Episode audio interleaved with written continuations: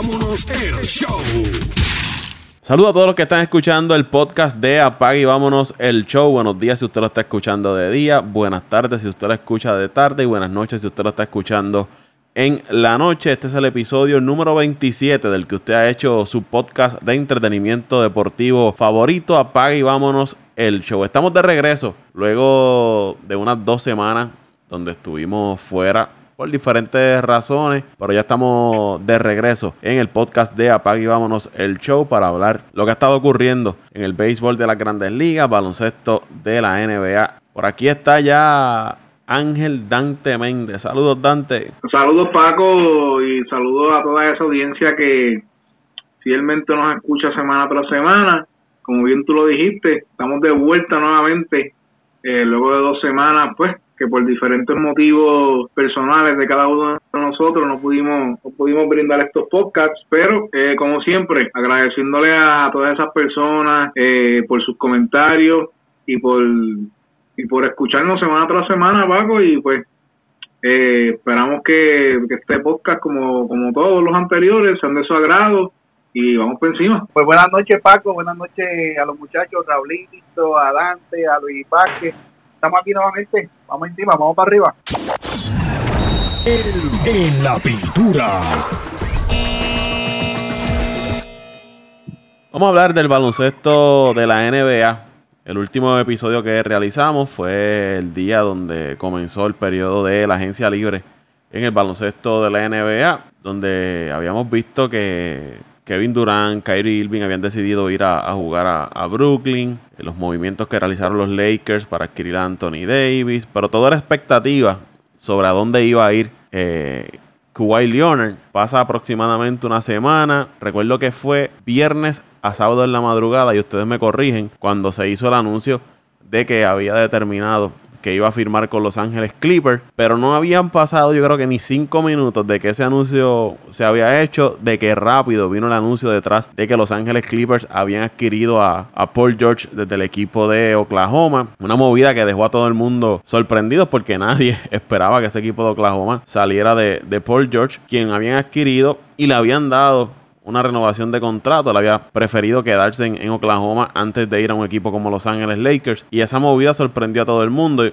una vez sale la información era que Lionel había condicionado su firma con Los Ángeles Clippers en si ellos adquirían una segunda superestrella. Preferiblemente por George se movió el equipo de los Clippers y lo consiguieron. ¿Qué les parece a ustedes estas movidas que realizó Los Ángeles Clippers? ¿Se convierten en el mejor equipo de Los Ángeles ahora mismo?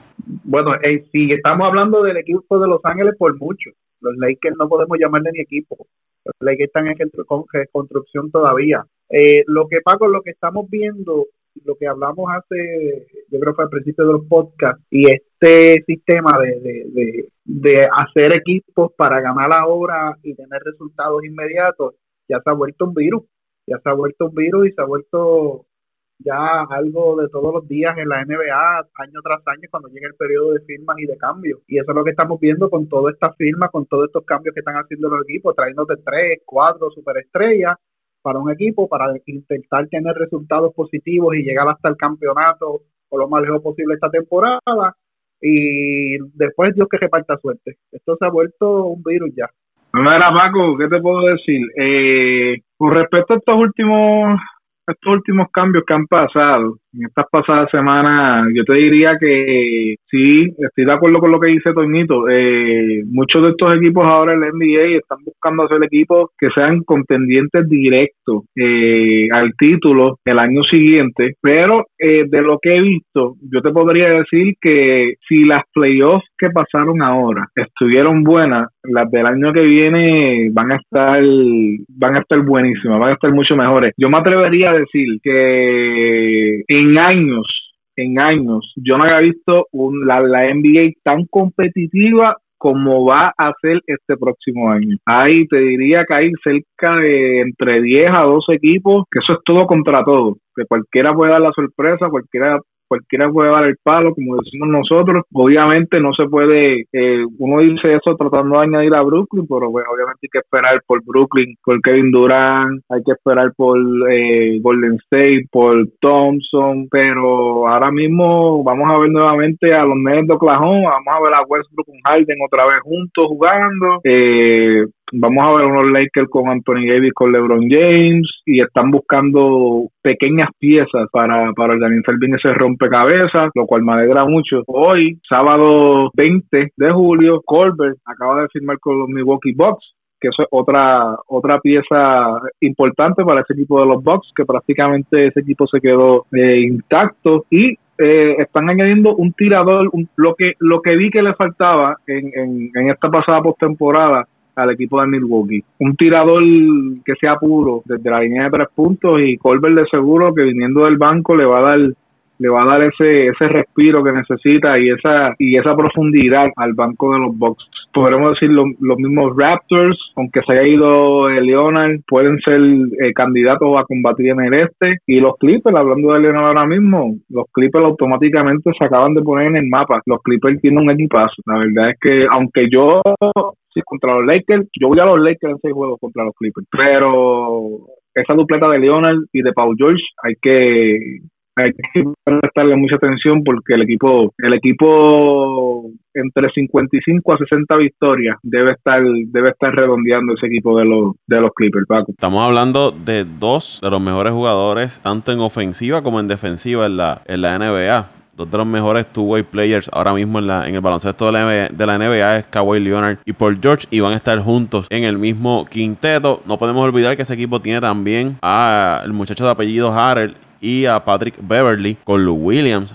Ese equipo de Los Ángeles Clippers debe ser uno de los equipos sólidos para salir en el oeste como contendiente al, al campeonato. Los Lakers, ellos adquirieron también a de Marcus Cousins. Eh, siguen añadiendo a los veteranos como Rayon Rondo, Magui. Eh, ese equipo de los, de los Ángeles Lakers tampoco es como que un equipo que Toño mencionó que estaba en reestructuración, pero yo no creo que ese equipo de los Ángeles Lakers vaya a pensar en una reestructuración en este momento. Ellos salieron de, de sus jugadores jóvenes con sal de traer a, Anthony Davis. Pero Dante dice en seis juegos los Lakers. Yo creo que es muy temprano para pronosticar una serie entre Los Ángeles Lakers y Los Ángeles Clippers en el baloncesto de la NBA. Por otros equipos que se han reforzado muy bien. El equipo de Utah movió sus piezas para adquirir buenos jugadores. Ahora, ese equipo de Utah se convierte en uno de los cuatro mejores cinco equipos en el, en el oeste. Denver, muy bien. Ahí yo creo que el único equipo que va a quedar abajo es el equipo de, Oklahoma, de los equipos que clasificaron en la, en la pasada temporada. Pero ahora mismo el oeste tiene los Clippers, tienes a los Lakers, tienes a Utah, tienes a Portland, tienes a Denver, tienes a Houston. Estamos hablando de seis equipos con posibilidades de no, y no, reales de ganar un no campeonato. sacar a los Warriors todavía. Ah, perdóname. No sacar a los todavía. Perdóname. porque Se, tienen- se me olvidaron los. Russell, No, no, tienes razón. Mira, oye, oye, muchachos, tampoco pueden dejar sacar a San Antonio Spurs. Siempre hay que contar con San Antonio Spurs. No importa qué equipo tengan, es un, es un equipo que siempre, eh, ¿verdad? Hace lo necesario para, para al menos llegar a las playoffs. Yo- Y saludos, muchachos. Saludos, Acabo de entrar. Saludos a todos los que están escuchando el podcast y a ustedes, muchachos. Saludos, José Raúl Torres. Estabas durmiendo el sueño de los justos. A mí la falta No, no, de sueño, Tuvimos unos compromisos previos, pero estamos ya aquí. a mí lo- la falta de sueño me ha hecho olvidar a los Golden State Warriors. Increíble. Pero también hay que contar con los, con los Warriors de, de Golden State. Con D'Angelo Oye, Russell. y este año, este año, Paco, perdona que te interrumpa, hay que echarle un ojo también a los Dallas Mavericks. Quiero ver esa combinación de, de Luca con, con Porzingis. Hay que ver cómo viene Porzingis de esa recuperación, pero si Porzingis produce lo que estaba produciendo antes de la lesión, eh, debe ser debe ser fantástico ver a estos dos jugadores eh, jugando. Son jóvenes y van a prometer mucho. O sea, Y no tan solo eso, antes hay equipos que, que aunque se sabe que no van a ganar, no van a ganar el campeonato, no, posiblemente no estén en los primeros cuatro o cinco puestos, pero son equipos que, que mucha gente le va al gusto verlo. Es uno de ellos el equipo de, de, de New Orleans, los Pelicans. Es un equipo que mucha gente le va a tener los ojos encima. Eh, también no se deje- no se puede dejar atrás equipos como Sacramento, que aunque Sacramento jugó bastante bien el año pasado, estuvo siempre ahí peleando ese eh, octavo, noveno y, décima posición, pero son equipos que, que, que son jóvenes, que posiblemente tu juego mejore este, próximo año. Este, podemos hablar que, que en el West eh, prácticamente como entre 10 a 12 equipos que, que le van a dar la pelea a cualquier, a cualquier equipo. ¿Ustedes descartarían por completo al equipo de Oklahoma como un equipo que, quedaría rezagado de esa lucha por la clasificación. Todavía les queda Adams, Danilo eh, Galinari, que la adquirieron en cambio, Chris Paul, que por más que sea veterano, viene de, no una de sus mejores temporadas, pero viene de 17 puntos, cerca de 8 asistencias por juego, 1.8 cortes de balón, veterano, conoce el juego, quizás pueda ayudar a estos jugadores jóvenes a desarrollarse, o quizás el equipo de Oklahoma pues decide mover a Chris Paul y termina moviendo a, Adams, que son de los contratos más grandes que ellos tienen en estos momentos. Es que hay que esperar, este Paco, por eso mismo que tocabas de decir, todavía ellos no están seguros qué van a hacer con Chris Paul, eh, cuál es el fin de ellos, si es, eh, ¿verdad?, cambiar todos estos jugadores de contrato o eh, luchar, ¿verdad?, pelear con, con lo que tienen si se, yo creo que si se quedan con ese equipo que tienen ahora mismo confeccionado, mm, dejan de pasar a un equipo élite que lo era los pasados ¿Cuántos? Wow, desde que Durán, Harden y compañía estaban en ese equipo, ya prácticamente de 8 a 10 años, ¿verdad, Paco? E, ese equipo se confeccionó, ¿verdad? Para, para ser uno de los mejores de la liga. Para mí pasó un segundo plano. Yo creo que de un equipo élite ha pasado a un equipo de los que posiblemente puede cualificar, pero yo no lo veo más arriba de, una séptima o octava posición. Y más como más como está ahora mismo eh, la conferencia del oeste tan competitivo. Y ese equipo de OKC, que había estado cerca, intentó por varios años, eh, al menos entrar a la final de la NBA y nunca nunca lo pudo. Y si miramos el grupo de jugadores que ellos llegaron a tener, estamos hablando que por sus manos pasó Harden. Este, Paco, perdona que te llegaron en el año de Miami que perdieron 3, 3, 4 por 1, el primer campeonato de Miami. Sí, por eso, pero que lo, a lo que me refiero es que lo mínimo que quizás ellos aspiraban era ganar la, conferencia del oeste. Un equipo que tuvo en su pasó por sus manos Harden, Westbrook, Durant, tuvieron a Sí, por eso eh, ellos ganaron, ellos ganaron ese año la conferencia del oeste, que se enfrentaron a Miami en la final. Pero, eso fue el 2000 creo que fue el 2012, 2013, 2013, 2012, uno de esos años. Luego tuvieron la oportunidad con el equipo de Golden State que los tenían 3 a 1 arriba, creo que fue ese año, fue el 2015, si no me equivoco, y ahí es que el próximo año eh, Durán pasa a Golden State. Y, y, completó su la, la, la, pasada campaña, tuvo tres años con Golden State, dos campeonatos y, el pasado año que fue un subcampeonato. Pero que a lo que me refiero, José Raúl, que a pesar del grupo de buenos jugadores que ellos tuvieron. Ah, no, claro. al menos un campeonato, definitivamente. Pues, llegaron en una ocasión a, a la final mínimamente ganar la conferencia del oeste, ¿sabes? Lo mínimo era ganar la conferencia del oeste y solamente pudieron hacerlo en una ocasión, claro. en, el, momento en que ellos también estaban, surge el equipo de, Golden State. Sí, pero verdad, como tú dices, tuvieron mucha, mucha oportunidad y nunca las aprovecharon. Eh, lo mismo está pasando ahora mismo con, con Houston, Paco. Houston es un equipo que si no aprovecha Harden, ¿verdad? Hablamos de Harden porque sigue siendo para mí, aunque la llegada de Westbrook, Westbrook un ha sido MVP, todo esto, pero sabemos que, que, que, el jugador clave en ese equipo es James Harden, ¿verdad? El jugador franquicia, así lo podemos decir. Eh, si no aprovechan este James Harden, que posiblemente cuántos tres, posiblemente tres años más sólidos, eh, ya, ya tienen que estar pensando en que si no ganan este año o el próximo, se le va a hacer bien difícil. Y un equipo que no tiene nada de pick, prácticamente ha agotado todos sus picks. A ver, si este equipo de Houston no llega a la final, aun por lo menos a la final de este año, el próximo año, prepara, prepárate para ver un equipo de Houston fácil 10 años en el sótano. Y yo eh, no quiero sonar negativo, pero no creo que esa combinación de Westbrook y Harden vaya a darle muchos resultados a ese equipo de, de Houston.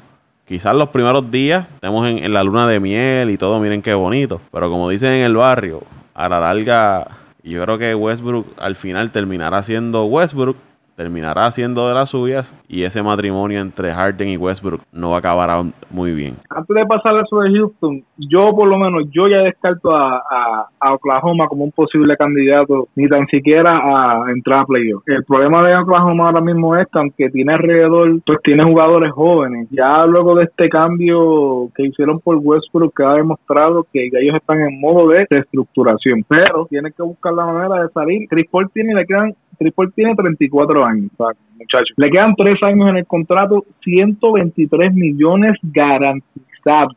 Para tú poder, la realidad del caso es que nadie quiere el contrato de Chris Paul ahora mismo. No, claro. Que de eso, Oklahoma está buscando cambiarlo antes de que empiece, que empiece la temporada. Se habla de según Miami. estaba leyendo, pues, según estaba leyendo, para que él se vaya de Miami, para que él pueda eh, tratar de conseguir un cambio para Miami, tienen que rechazar la opción de jugador de 44 millones. Uy. No, no son, no son dos, Uy. 44, 44 No fueron, millones. no fueron los 7 millones de, de David antes. Los cuatro, porque fueron como cuatro, siete, Ah, algo así cuatro. fue. Mira para Sí, pero estamos hablando de 44 millones, Paco, que tiene que eh, rechazar para poder buscar un cambio para Miami. Y la realidad del caso es, Paco, que es que Oklahoma no, por lo menos a mí en lo personal, yo no lo encuentro como un destino atractivo. Yo todavía sigo pensando por qué Paul George firmó en Oklahoma. Y mira lo que terminó haciendo. Cuando podía haberse ido para, para los Lakers, la casa, para empezar, para empezar algo bueno, pero fue decisión de él. Ahora se fue para Los Ángeles, pero ahora va a pagar las consecuencias, porque los Lakers vienen con la planadora ahora, Paco. pero, pero no pero la, la verdad es la verdad es que para mí Oklahoma eh, puede que esté peleando por ese octavo lugar como dice José Raúl pero no le veo ese contrato de No, Adams no, no. contrato es Eh, un contrato sí, tiene seguro. mucho dinero tiene mucho dinero o sea el, equipo de Oklahoma eh, se volvió loco haciendo esos contratos. Y lo de Houston pues mira eh, no sabría decirte Paco si en realidad esto va a afectar a Harden a Westbrook porque acuérdate que ellos ya tuvieron éxito en, en Oklahoma. O sea, que no es que son dos jugadores nuevos que no se conocen. Estos jugadores o sea, eh, tuvieron, compartieron camerino por un par de años. Como dijo José Raúl, llegaron a una final eh, contra Miami, que yo estoy seguro que de eso eh, aprendieron. Al menos yo estoy seguro que Harden si llega otra vez a ese a, a- a esa posición aprendió, porque Westbrook al parecer no aprendió. Pero de seguro esperamos que, que, que Harden que Harden lo ayude, porque realmente a mí me gustaría ver a este equipo de Houston más competitivo y tienen los jugadores, tienen las herramientas para para poder hacer ese equipo muy competitivo. No sé qué pasa a la hora de, de, de, de dar el, el, el cantazo final que siempre se quedan, pero como dice José Raúl, la oportunidad de Houston es valorizar ahora estos dos jugadores que tienen, que los tienen por contrato, eh, por contrato este, por más de tres años. Si no me equivoco, a Harden le quedan como tres años en el contrato, a Westbrook le queda más o menos lo mismo, que tienes por lo menos tus dos superestrellas ya las tienes cubiertas. No tienes que pensar en dinero ni en invertir dinero. Lo que tienes que es aportar piezas alrededor de esos dos jugadores para poder hacer un equipo más competitivo. Y para finalizar, por lo menos de mi parte, el equipo de Atlanta hay que verlo también. Un equipo joven y un equipo que en un par de años, si se queda igual con el mismo núcleo de jugadores, va a dar mucho de calor también en la NBA. El mayor problema que va a tener Houston va a ser el, el factor tiempo y es referente a la edad de los jugadores. El tiempo de, de ellos, bueno, Harden tiene 29 y Westbrook debe, tener- debe estar en los 30. Y en los 30, o sea, que más o menos le deben quedar 3 o 4 años a cada uno de, 3 o de- 4 años, sí, de más buen, o menos. de buen baloncesto. O sea, que tienen esa ventana de 3 a 4 años para tratar de, de llevarse un, un campeonato. Pero el problema es que van a tener equipos como los Clippers, equipos como los. Lakers, Golden State, Y con jugadores más jóvenes, y con jugadores más jóvenes este Paco. Y equipo como Denver, con un jockey Denver, con 24 años.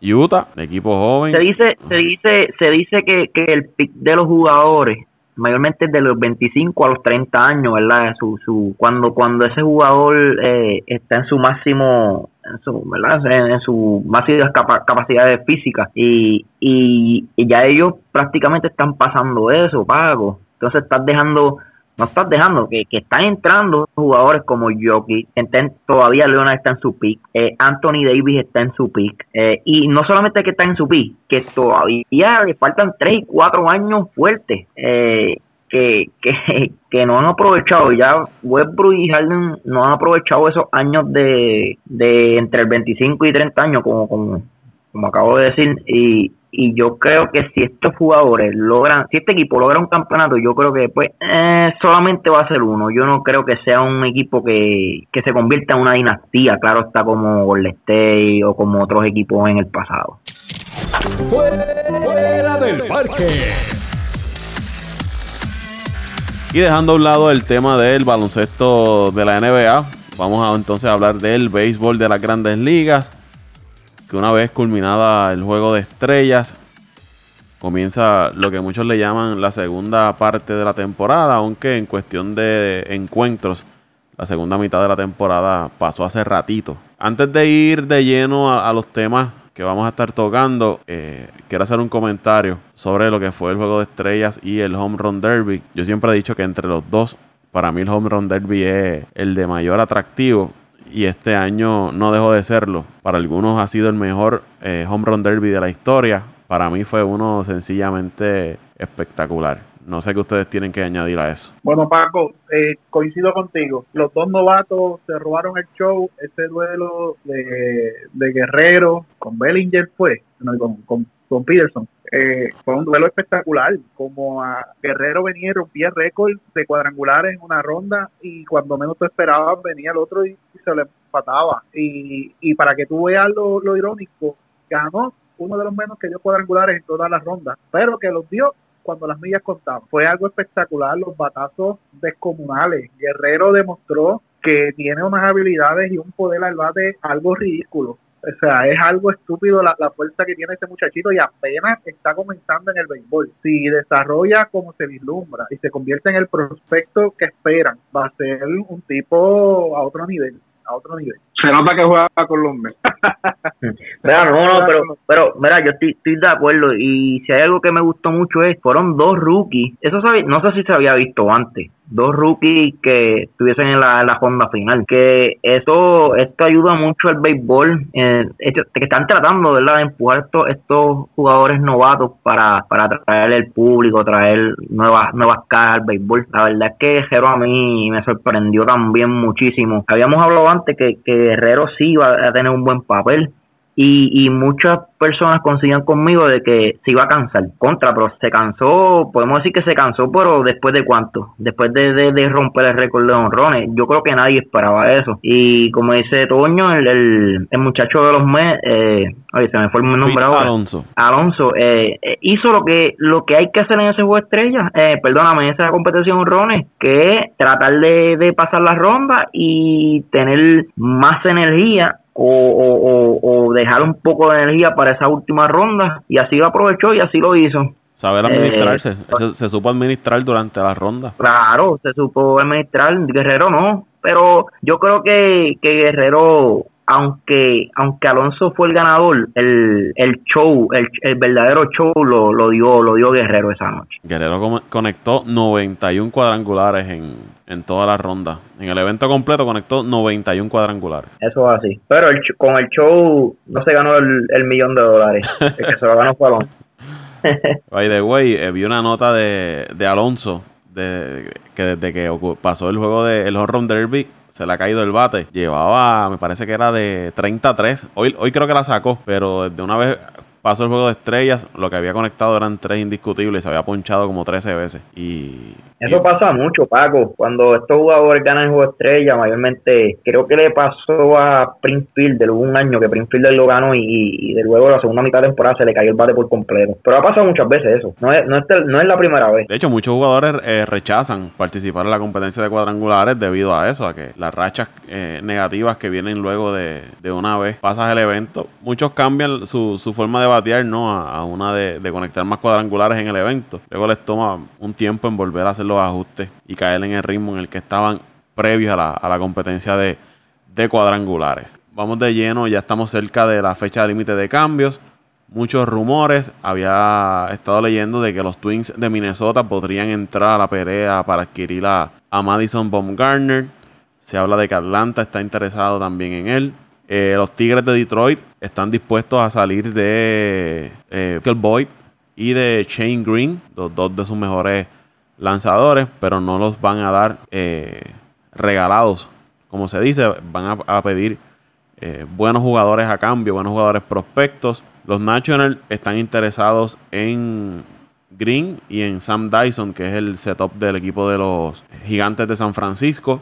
Se habla también de que otros jugadores que podían estar siendo cambiados es Mike Minor, el del zurdo de los Rangers de Texas, que está teniendo una gran temporada. Y ya me parece que le queda esta temporada y un año más de contrato. Son algunos nombres de lo que han estado surgiendo, que podrían estar moviendo de equipo en esta fecha límite de cambio. La mayoría son lanzadores. Yo, yo, pienso que todos los equipos van a buscar lanzadores en esta fecha límite de cambios. Oye, Paco, eh, mencionaste unos nombres interesantes ahí. No sé si, me, si mencionaste a, a Stroman, pero los ah. Yankees también están interesados en él. No, no lo mencioné, pero sí, también se ha, se ha, hablado de Marcus Stroman. Pero entonces, en el caso de San Francisco, eh, no sé si realmente van a cambiar a, a porque San Francisco prácticamente se ha puesto, creo que es a cuatro, a tres, a cuatro juegos del Wild Card. Han tenido una racha antes del juego de hoy, antes de que perdieran el juego de hoy con, con los poderosos Mets. Eh, tenían una racha de victorias consecutivas, eh, siete victorias consecutivas, Paco. Eh, habían ganado 14 de los últimos 16 partidos, o sea que se están, ya llegaron con la victoria de ayer se pusieron en 500, hoy pues cayeron debajo de 500 otra vez, pero están prácticamente a 4 o 5 vuelos del White Card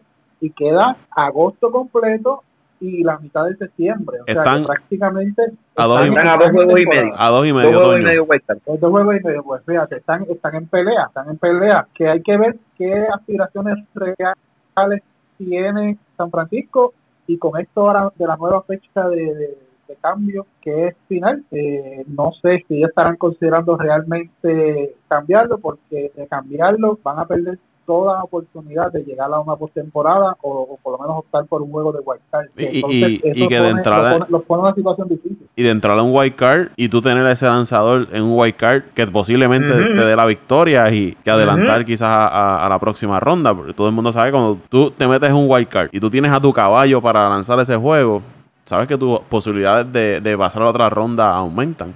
Oye, no, no solamente es un lanzador, es un lanzador, disculpa José Raúl, Ajá. es un lanzador probado. O sea, usted, no, eso mismo iba a decir los, dos los, dos campeonatos de San Francisco, él fue el que se cargó el equipo eh, en, en, los hombros, literalmente, y si no, no me equivoco, fue Baba en una de las dos series mundiales. Uh -huh. O sea, el, el, tipo es de calidad, es joven todavía y tiene experiencia en los playoffs y se uh -huh. en los juegos grandes. Eso, eso mismo iba a decir, Toño. Oye, pero siguiendo esa línea, muchachos, Sí, y ustedes saben que, que, el dirigente de San Francisco este año eh, se retira, Bo, Bouchi. Si Bouchi logra entrar a este equipo de San Francisco, se consideraría posiblemente, no voy a decir el mejor dirigente, pero uno de los mejores tres o, o los, la lista de los primeros cinco mejores dirigentes de, de, todos los tiempos. Oye, este señor tiene tres, tres campeonatos, ¿verdad? Tiene tres series mundiales, sí, con San Francisco. Tres series mundiales. Las tres que fue, las tres las ganó, ¿verdad? Sí, con los gigantes.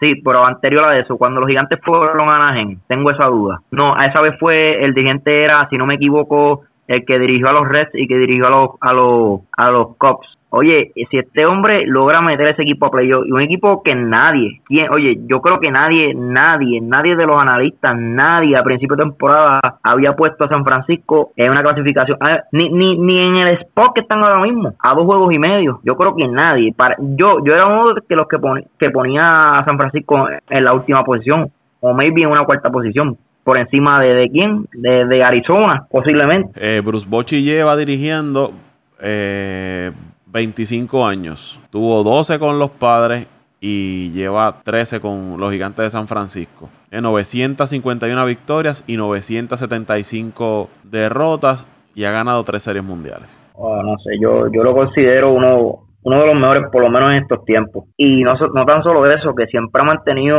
ese equipo de San Francisco sin mucho, lo ha logrado siempre, ¿verdad? O entrar o mantener la pelea. Yo pienso que San Francisco debe salir con Garner este año.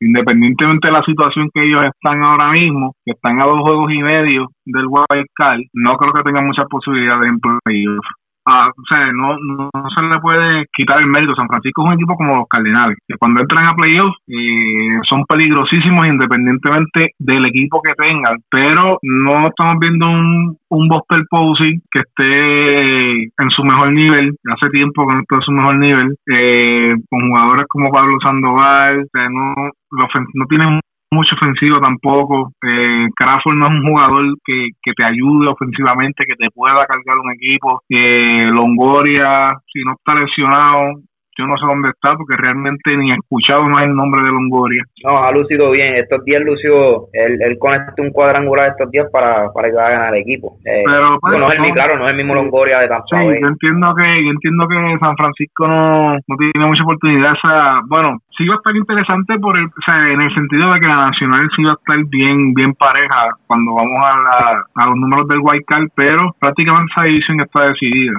Eh, desde que empezaron los Dodgers, los Dodgers han, han arropado esa, esa división, Agusti gana y pues lo que venga detrás es lo que pa- pa- para batallar para un puesto de White. El problema mayor que tiene ese equipo de San Francisco es cua- en cuanto a la decisión que ellos vayan a tomar de si mueven sus jugadores o no, es la edad. Estamos hablando de un equipo que su promedio de edad ronda por los 30 años. Y eso eh, es bastante edad porque no tienes jugadores jóvenes que vengan, por lo menos que ahora mismo estén en el roster de grandes ligas subiendo.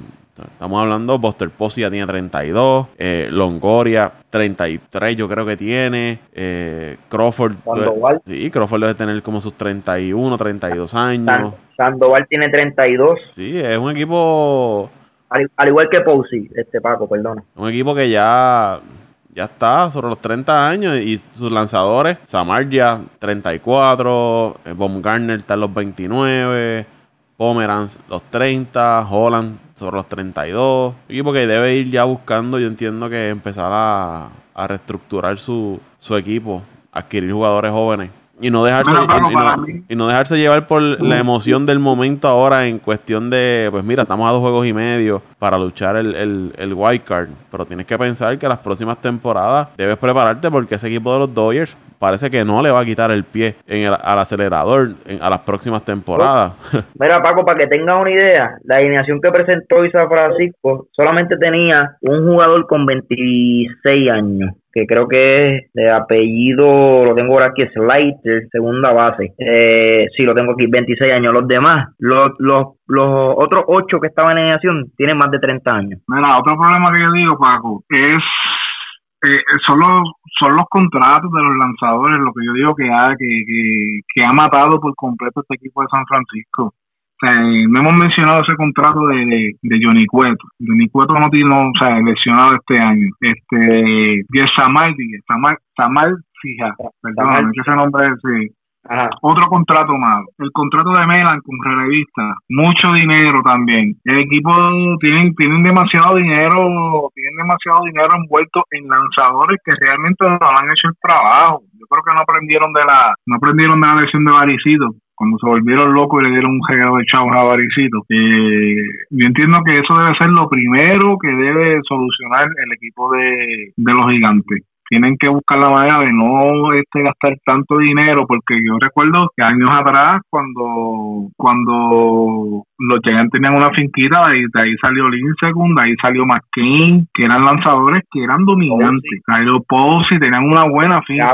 O sea que tenían tenían, un- tenían una buena finca. Entonces eh, el, el, como que se desviaron por completo de, de, de esa de ese sistema y empezaron a gastar chavos en en lanzadores que realmente el único que ha, que ha valido cada centavo ha sido un Garden, porque los demás no, no, Por no han hecho nada. Por eso es que yo le doy el crédito a, a- al dirigente Dante. Eh, yo creo que, que este dirigente ha tratado de mantener este equipo con malos contratos, como tú acabas de decir, con un equipo, un equipo bastante, bastante en edad y, y, y aún así los mantiene, los mantiene este, como, como un equipo con opciones a la clasificación. Eh, yo creo que, y, y, y tocando el, tema de Paco, yo estos días estaba mirando, eh, Paco, este equipo los Dodgers tiene jugadores jóvenes en su franquicia, tienen dinero, plus todavía esperan unos tres o cuatro prospectos más que posiblemente os suban a finales de este año, no sé cómo corra eso, o el año que viene, que este equipo los Dodgers como va y, y, y, y con el dinero que tienen pueden estar de cinco o, o quién sabe más años en, en, en el tope de esa división. Los Dodgers ahora mismo tienen una de las mejores cinco fin- eh, fincas en cuanto a, a prospectos en el béisbol de las grandes ligas. Que es lo, por eso es que yo digo que no le van a quitar el pie al acelerador en varios años ese equipo de los Dodgers. Y plus, y plus el dinero y tienen el dinero que es bien difícil es bien difícil ver este equipo de los Dodgers los próximos años abajo va a ser bien difícil otro jugador que San Francisco pudiera cambiar es Will Smith que es su, su closer oh muy bueno se habló de Milwaukee estos días que estaba cerca pero Milwaukee Milwaukee de verdad me tiene bien decepcionado eh, Ah, eso. ¿Qué, qué, qué, qué fanatiquito de cartón, Dios mío? Eso es lo que quería escuchar. ¿Qué fanático de cartón? si es por mi no, no, no, sé, pero que- No, no, no, no. estoy no, pasando con su tranquilo, verá. Esté Estoy como esté, con de eso de Picanqui, Sangadá. que viene Tiene que Stroke. sentir a su equipo. No, es que mi equipo son los Yankees de Nueva York. Ah, hombre, no, Es como eres tú. Lo que pasa es que tú eres perdedor. Tú eres perdedor como en los meses. El otro está mordido. Está mordido porque el año pasado yo les, le quité la división en su casa. O sea, yo abrí las champañas en su casa. Ya lo Todavía pasado, pasado. No, no, pero es que está bien. El año pasado yo gocé con mi que este año me toca gozar con mis Yankees Nueva York. Oye, estuve el viernes pasado en ese estadio, en ese Yankee El Stadium. parque de. Todo el mundo con esas gojas. Salgo afuera a la calle, esas calles de Nueva York, a Manhattan. Veo tanta y tanta gente con esas gojas de los Yankees de Nueva York. Oye, Toño, no vi, no vi un fanático con la hoja de los. Porque No está- estaba, estaba en el área equivocada. Estos fanáticos Estaba- se si sienten estaba en el Bronx en Manhattan, avergonzados. estaba en el área equivocada. Pero si ver la pero- gorra de los Mets, tienes que irte a Queens, mijo, aprende, no no sabes. Pero, pero, pero, pero, Mira, mira, mira, estás hablando de más, porque Yo en quiero- Manhattan también hay fanáticos de los Mets. Hasta en el mismo Bronx, para decirte más, hay fanáticos de los Mets, papá. Yo conozco gente que son del Bronx y son fanáticos de los Mets, pero ¿sabes qué? Están avergonzados, con la cabeza abajo, porque no saben dónde meterla. Hacen siempre lo mismo todos los años. Pero el no, mes se come los, los crudos, pero después desaparecen, como lo Pues, siempre han hecho. Dale, dale, sigue, dale, sigue, el de Gore. Habla, habla de habla, Milwaukee, háblame de Milwaukee, porque estás frustrado, eso es lo que yo quiero escuchar. No, porque es que la verdad la gerencia ha sido un desastre. Es sido un desastre, la verdad. Es la verdad. Yo te diría que, Como el dirigente, malísimo. Kimbrel ha sido una bendición, de verdad que esto, yo estoy muy contento, de verdad. 8 y 2 en los últimos Yo 10. creo que el Kimber tiene la efectividad en 5 puntos algo. 5 puntos algo. ¿Qué ha pasado ahí? Pero cuando lo traen, ¿estás sacando los juegos o no? Que la tengan 10 si quieres. Bueno, no, no, yo te estoy preguntando. Te estoy haciendo una pregunta. ¿Por qué la efectividad está en 5.87? Pero vuelvo y te digo, Bueno, pero yo te estoy diciendo por qué esa efectividad. Eso no es Yo, efectividad. yo le contesto, yo le contesto, yo le contesto, porque te parece que no sabe de béisbol, porque los inicia, los los relevistas, especialmente los closers, tiran pocas entradas y, y aunque la anoten una cajera en cinco entradas, pues ya la, la efectividad está bien alta. Por esa es la razón porque los relevistas, los récords de victorias y derrotas son más, perdón, más derrotas que victorias y por eso es que las efectividades son tan altas, porque tiran menos entradas que los demás. Ah, bueno.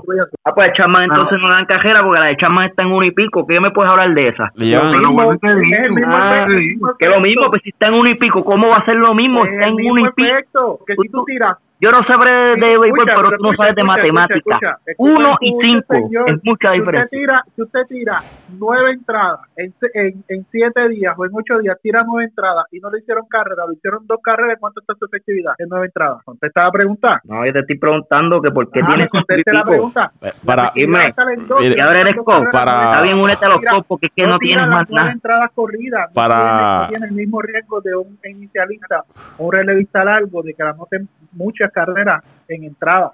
Para O le abonar la efectividad rápido o le baja la efectividad rápido. para abonar a, esta para esta para abonar a esta discusión que ustedes tienen a Kimbrel le han, le han anotado cinco carreras. Fueron tres el día de su debut dos eh, tres el, pri- el julio el primero de julio que fue cuando debutó dos el 3 de julio. De ahí en adelante no le han hecho más carreras. O sea que estamos Mira, hablando dato- 6 12 te voy a dar el- el- lo que tiene ahora mismo es en las últimas seis apariciones, Paco.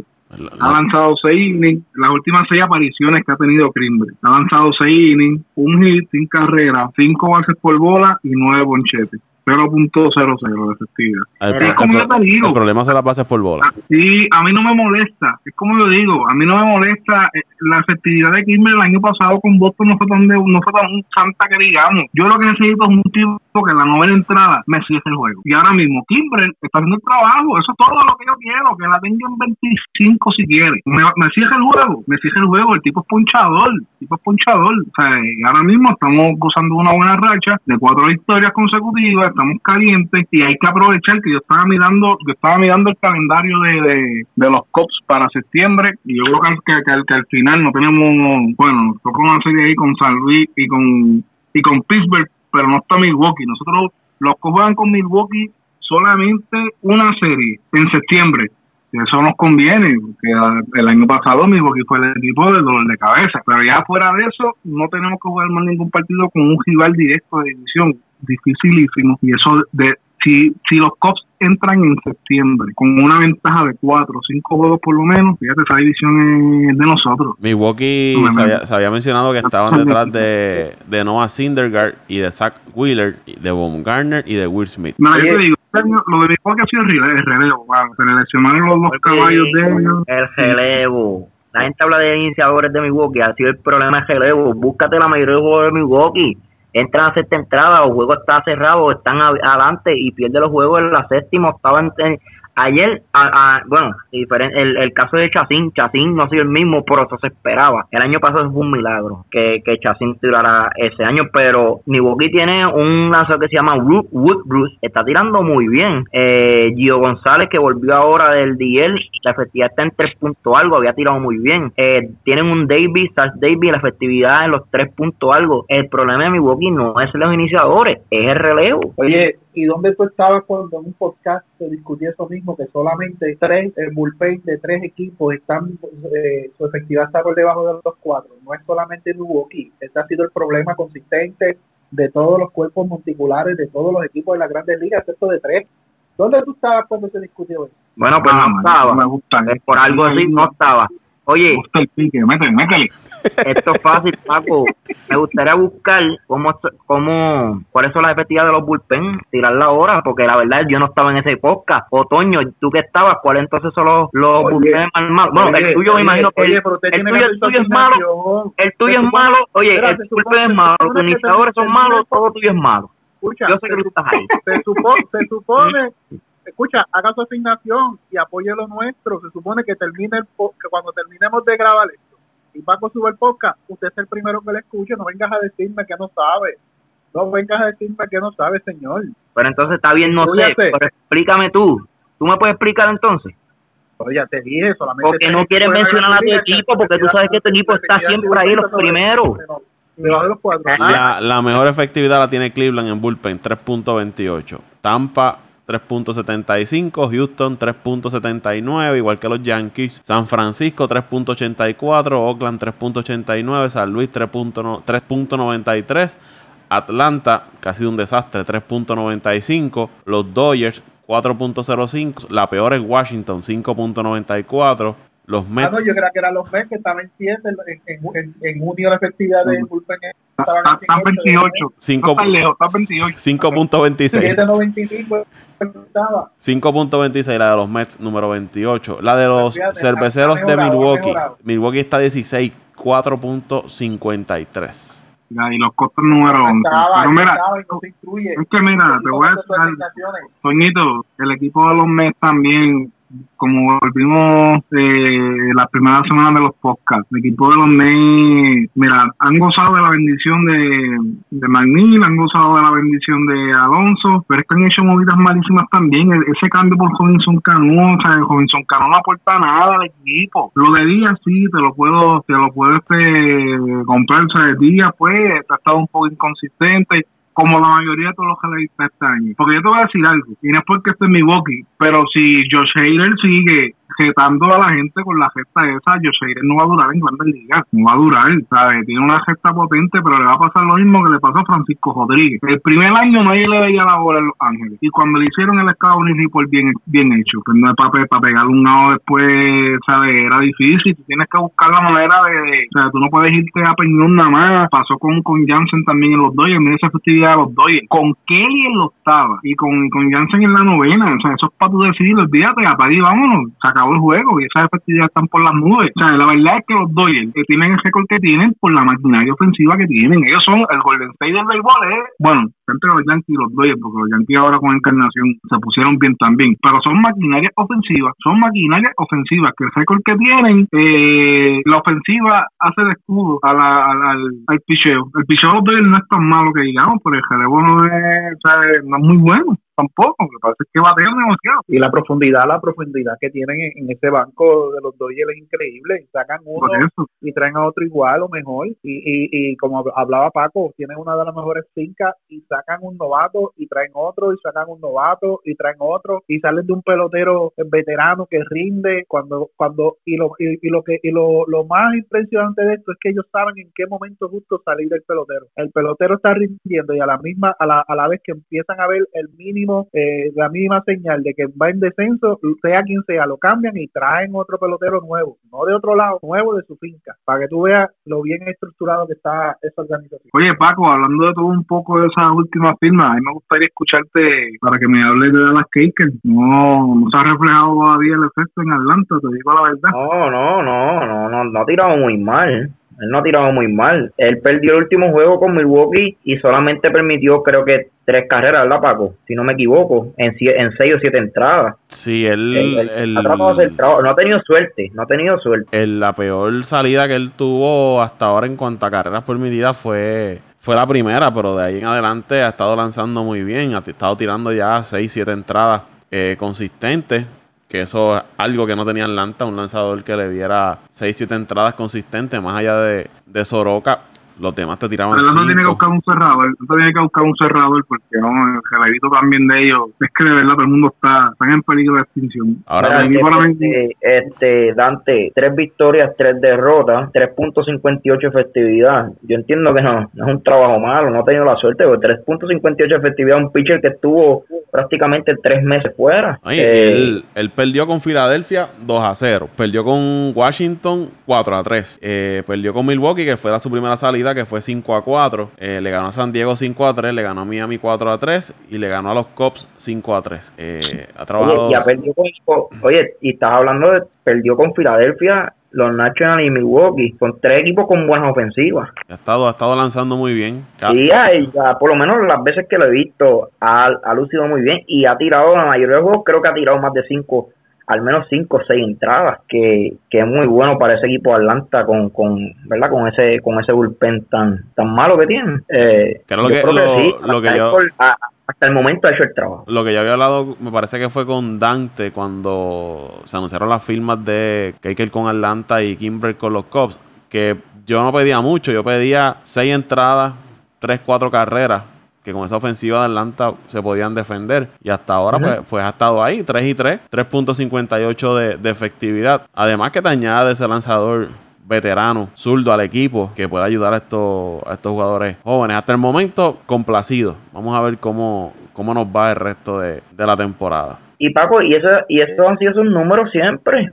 Búscate los números en Houston. Eh, eh, hubo una temporada que él creo que estuvo, si no ganó el Sion, tuvo cerca de ganarlo, que fue una temporada muy buena que él tuvo, pero la mayoría de los años él te ganaba 12 a 13 jueguitos y su festividad era entre los 3.50, 3.80, que eso ha sido su, ¿verdad? Su, su, su, su promedio de como lanzador de la Grandes Ligas. Bueno, yo puedo decirte que vamos a ver, vamos a ver cómo, por lo menos Atlanta, Atlanta está en una posición ahora mismo que, que no se puede dar el lujo de caer en una racha mala. Eh, aunque esté, aunque está sin, aunque está seis juegos y medio de la división, eh, usualmente estos meses de agosto y septiembre alguien siempre se cae. Yo Ey, espero que no sean los Cubs este año, el año pasado fueron los Cubs, pero espero que no sea este año. Y ese equipo de Washington está jugando muy bien con esa profundidad de, de iniciadores que tiene. Es un equipo peligroso. Es un equipo Eso era peligroso. cuestión de tiempo de calentar, era cuestión de tiempo de calentar y el equipo de los Mets está jugando bien, están a tres y medio de la primera posición. Sólidos, sólidos. poderosos, de verdad que te lo digo, Oye, oye, oye, oye, no te qué pongas, no bonito, te, eh. no te es pongas que con me lo tengo esa que decir, me llevamos, llevamos cinco juegos de los últimos siete ganos y perdimos dos juegazos con San Francisco en dos duelos de, de picheo, eh, 3 a 2 en 16 entradas y 1 a 0 en 10 entradas. O sea, son buenos signos de, de, de mejoría. Y para que- Son buenas de foto, son buenas de foto. Para que- son buenas de foto. Para que te sientas bien. Era Toño, para que te sientas bien. uno aprende, derrotas. uno aprende más de las derrotas que de las victorias, porque en Ah, las victorias como lleva que ya ganamos, 20 no hay nada años, malo, ¿no? en, la- en las derrotas, en las derrotas es que es que tú aprendes, niño, aprenda, aprenda de béisbol, ¿no? Toño, Bueno, Pues llevan, llevan, llevan aprendiendo mucho, ¿oíste? Llevan aprendiendo mucho porque siempre pierden. Por eso te digo, siga, siga tirando, que el que ría al último porque no entendió el chiste. Toño, para que te sientas bien. Seis juegos del Wild Card están los Mets. Oye, esa es la meta, esa es la meta, seis juegos, Wow. seis juegos el wild card. El problema es que tiene como siete equipos por encima. eh, oye, y ustedes lo acaban de decir, en agosto y septiembre siempre unos equipos se caen y unos equipos levantan. Y en las últimas dos temporadas los Mets han tenido buenos meses de agosto y septiembre. Por eso es que yo todavía no he tirado la toalla ni la tiraré. Yo no me frustro con mi equipo. Yo estoy frustrado con el dirigente que no acaba de ten- entender que si la gente no te hace el trabajo no puedes seguir insistiendo con ellos. Tienes, soy la gerente. tienes nueve equipos por encima. Tienes a Washington, Pueden tienes a San Luis. 10, pueden tienes tener a 10, pero. ¿a cuántos juegos están y cuántos quedan? Olvídese de eso, yo soy positivo. Sí. Mira, de verdad, en esa situación, el que me gusta ahora mismo, el equipo más peligroso, además de Washington, es Cleveland. Cuestión de tiempo y enderezaron otra vez, pero están buscando cambiar a Bauer ahora. Y yo realmente yo no cambiaría a Bauer. En la situación que están ellos ahora mismo, le quedan como tres años de contrato. En todo caso, yo yo me arriesgaría, si hay que cambiar a alguien, yo cambiaría a Kluber, que yo creo que la gente iría el año que viene. Pero yo entiendo que el cuerpo de un titular de Cleveland, aún sin Kluber, pueden sobrevivir en esa división. Y están calientes, han ganado ocho a los últimos 10. Un equipo que, que ha bajado es Tampa, lleva racha negativa. Ya están fuera ahora mismo del, del Wild Card. Eh, eh, se ha mantenido Houston, se ha mantenido los Yankees, se ha mantenido Minnesota, pero la ventaja de Minnesota sobre. Sobre Cleveland es solamente tres juegos. Oye, oye, Boston no sabe de pollo. no, pues, eh, Boston, Boston está jugando mejor, pero el el principio de temporada tan malo los tiene todavía acastrándose un poquito. Pero yo, yo, yo, si, si no hay cambio, yo pronostico que, que Houston y los, y los Yankees deben repetir esa serie, esa serie final de la Liga Americana como en, lo- en- hace hace dos años atrás, porque son los equipos que más consistentes están jugando. Eh, porque de ahí, de ahí en fuera, este Minnesota está jugando bien, pero todavía entiendo que les falta para ganar la Liga Americana. Eh, Oakland lo mismo te gana 10, que vienes y te pierde 7, están en el wildcard, pero no tienen el equipo para, entiendo, para llegar a- hasta la final de, de, de la liga. Pero están calientes. Eh, Ese equipo de Oakland, Sí, 8 y por eso 2. te digo, están, ahora mismo están calientes, ahora mismo están en el wild card. Desplazaron a Tampa Bay. Tampa Bay, lo que pasa es que tuvo un único con una racha de tres o cuatro juegos corridos que perdió con los Yankees y, y, y, y no han podido levantar. tan interesante. Yo te digo que en estas últimas semanas eh, hay que ver cómo los equipos se, se cómo se mueven, porque yo estoy seguro que Boston va a salir a comprar. Boston va, por lo menos los últimos reportes que leí fue que estaban detrás de José Abreu. Y este y, y lo- los Diamondbacks después de ese paquete que hicieron están están son capaces hasta, o sea, están dispuestos a tragarse el contrato de Zach Greinke para salir de él. Hay que ver si Zach Greinke se reivindica en el equipo donde vaya, porque eso es un tostón. 31 millones este año y 32, tos- 32 millones el año que viene y el 2021. Estamos a 11 días de la fecha límite de cambio, que es el 31 de, de julio. Y usted mira ahora mismo en la Liga Nacional, tienes a Washington, San Luis, Filadelfia, Milwaukee, Arizona, San Francisco, todos esos equipos, eh, añadiéndole a Atlanta, añadiéndole a los Cubs y añadiéndole a, los Dodgers, con posibilidades de entrar a la postemporada. Y entonces los equipos miran, compro o vendo, o me quedo con lo que tengo y trato de terminar la temporada.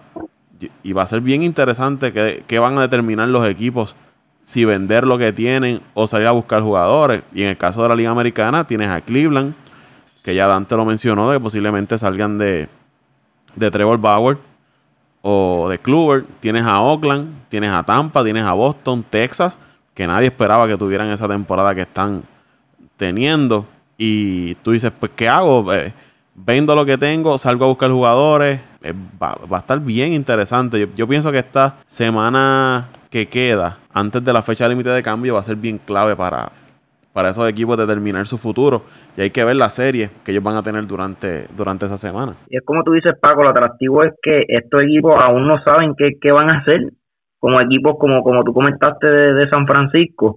Ahora mismo en la Nacional, todos los equipos tienen posibilidad todavía a la clasificación, excepto Miami. Y entonces Miami no tiene nada atractivo para, para ofrecer. ¿sabes? Estamos hablando que, que... Bueno, se habla de que ellos pueden salir de Starling Castro pero la verdad ¿sabes? que no es tampoco de, de, tanto impacto, sí te puede ayudar en un equipo, pero no, no es impacto como, como decir Von Garner, como estamos hablando de, eh, o, otros otros jugadores élites que, que son más cotizados, ¿verdad? Para, para, para estos equipos que están eh, en, la, en la arriba en el standing. Para, este, para tener un ejemplo, Cincinnati, mira, Cincinnati, los Mets, Colorado, los padres están a 6, 5 juegos que, que todavía tienen muchas posibilidades de, entrar. ¿sabes? Que, que no, no pueden tampoco regalar los peloteros porque tú no sabes, todavía faltan dos meses de, de competencia. Qué bueno ese Fernando Tatis hasta ahora. Uh, muy bueno. Eh, para que tengan una idea, tomando por ejemplo a Cleveland, le queda ya para la próxima semana, ya está en una serie ahora con Kansas City, que perdieron 1 0 hoy hoy sábado 20 de, julio. Pero la semana que viene le quedan tres juegos con los Blue Jays, cuatro juegos con el equipo de, de Kansas City antes de la fecha límite de cambio. Luego comienza una serie con, con Houston. Pero estamos hablando que van contra Toronto y Kansas City, que no deberían tener problemas con ninguno de los dos, de los dos equipos. Si miramos a Texas, a Texas le queda tienen esta serie con los Astros, que culmina mañana domingo 21. Le queda los Marineros, tres juegos con los Marineros y tres juegos con los Atléticos.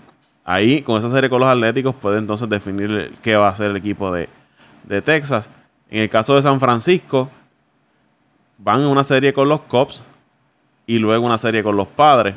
Ahí están apretados los, los gigantes, porque luego van con una serie con Filadelfia. Yo creo que los, los gigantes se van a decidir en esto. En esta, yo, diría que esa serie con los Cubs va a decidir el futuro de, San Francisco. Va, a depender esta semana. Yo creo que esta semana va a ser crucial para, San Francisco. Arizona va con los Orioles y va contra Miami, pero luego le toca a los Yankees. Dándole ejemplo de algunos de los que cómo se estarían enfrentando estos equipos antes de la fecha límite de, de cambio. Bueno, se está hablando también del mismo Sindelgar, pero si, si Toño dice que están a seis juegos, todavía tienen posibilidad, el año pasado terminaron bien, pues otro equipo que tiene que pensarlo, si salir de Sindelgar o no. Porque tú, tú salir de un Sindelgar es, prácticamente también, aunque no ha tenido una buena temporada, es prácticamente estás entregando la temporada, porque sea como sea, pierdes un, un pitcher de elite de tu rotación.